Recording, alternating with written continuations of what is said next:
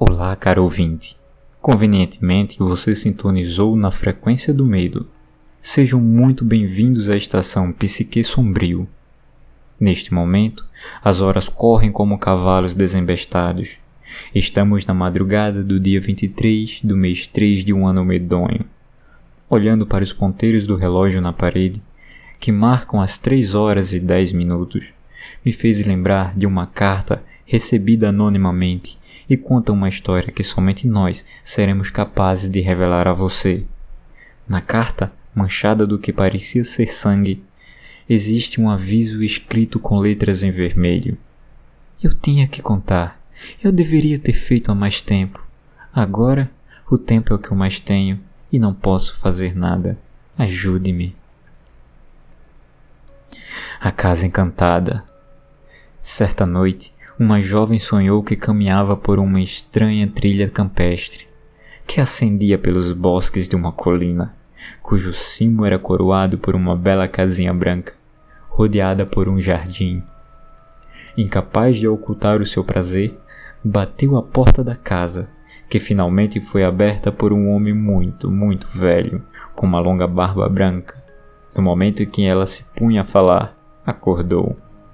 Todos os detalhes desse sonho permaneceram gravados tão profundamente em sua memória que, ao longo de vários dias, a moça não pôde pensar em outra coisa.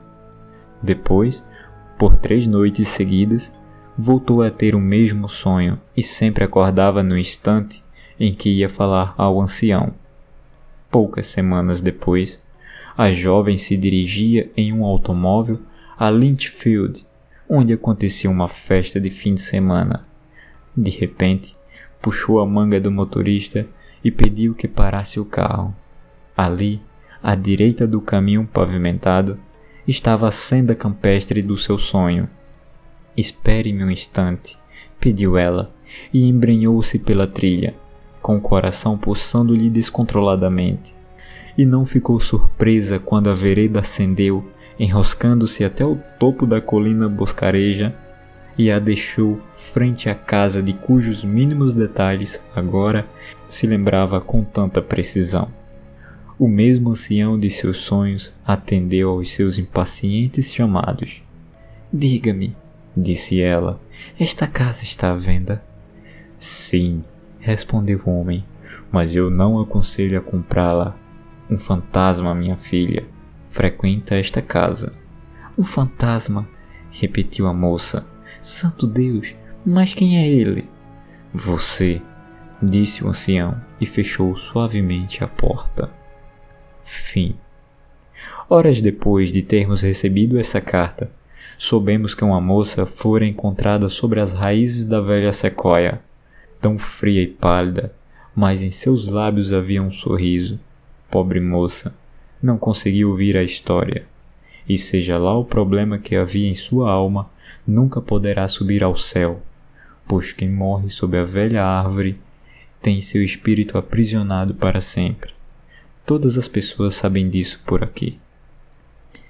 A nossa próxima história também foi enviada por um ouvinte auto-intitulado Africano Anônimo, mas esta serve de aviso a todos aqueles que são apressados pois esses sempre escolhem a mortalha que vão vestir. A ordem das páginas.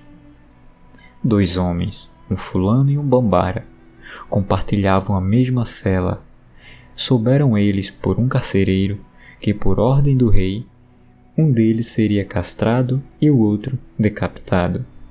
O homem fulo, mais astuto do que o bambara, começou a queixar-se de imediato dizendo que lhe doíam muito, muitíssimo, os testículos e implorava por um alívio. Gritou tão fortemente que o carcereiro veio correndo, armado com um sabre afiado, e o desembaraçou do objeto da sua dor. O fulo sofreu muitíssimo o resto da noite, mas no fundo estava contente por haver salvo a cabeça. Ao seu lado, o bambara dormia profundamente. Pela manhã, o rei os fez chamar e lhes anunciou que estavam livres. As penas haviam sido levantadas. O fulo se lançou a uma série de imprecações e lamentações. O Bambara salvou a vida, gritava, e eu perdi os meus testículos.